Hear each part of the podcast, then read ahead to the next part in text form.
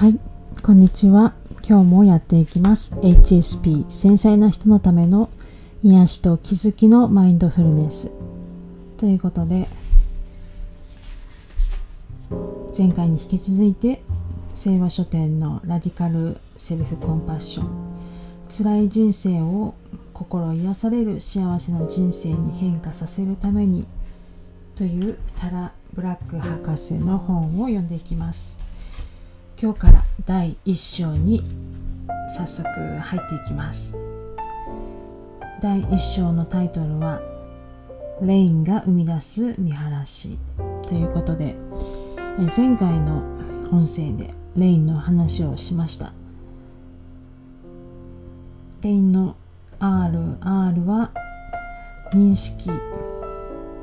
A はアルファベットの A は許し。I アルファベットの I は調査。そして N は育成。この頭文字を取ってレイン。これが生み出すもの。というのはどんなものか。そんな内容が書かれているんではないでしょうか。少しずつ読んでいこうと思います、えー、私たちはですね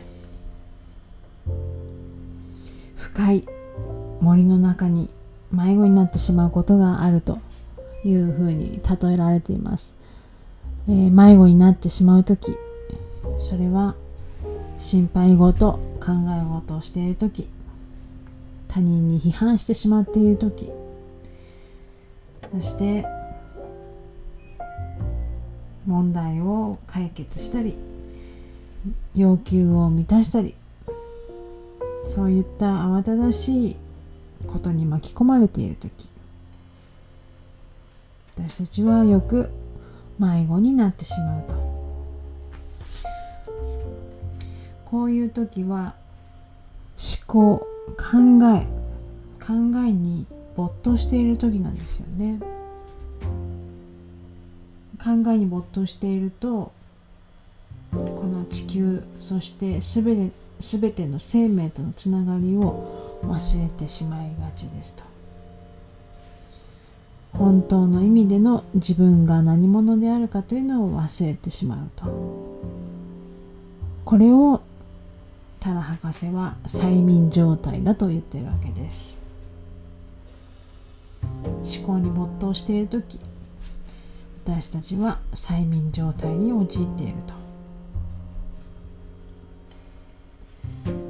えー、レインの R 認識認識していない無意識に生活しているとこう自分と他人とそんな風に、えー、同じ人間と人間の間に距離を感じたり壁を設けてしまっていたりしてそこに恐怖とか怒りの感情が現れたりとか被害者意識が生まれたりとかそういったことになってしまうことがありますと。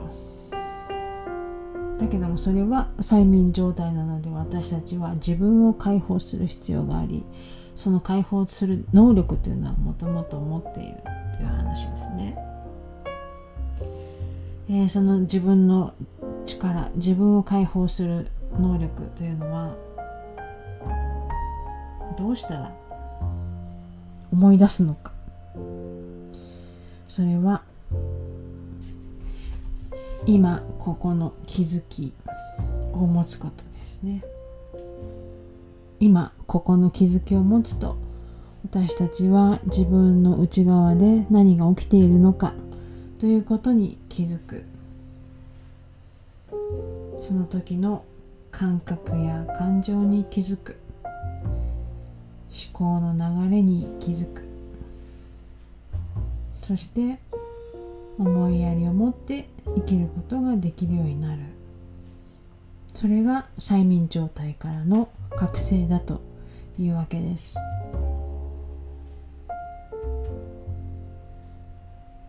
そのためにレイン4つのステップ認識許可調査育成。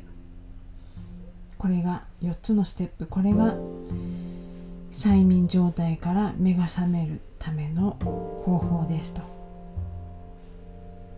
そうすることで私たちが頭で考えてしまう問題そして感情的な苦しみというのが解きほぐされていくという話ですね。このレイの4つのステップはマインドフルネスと思いやり。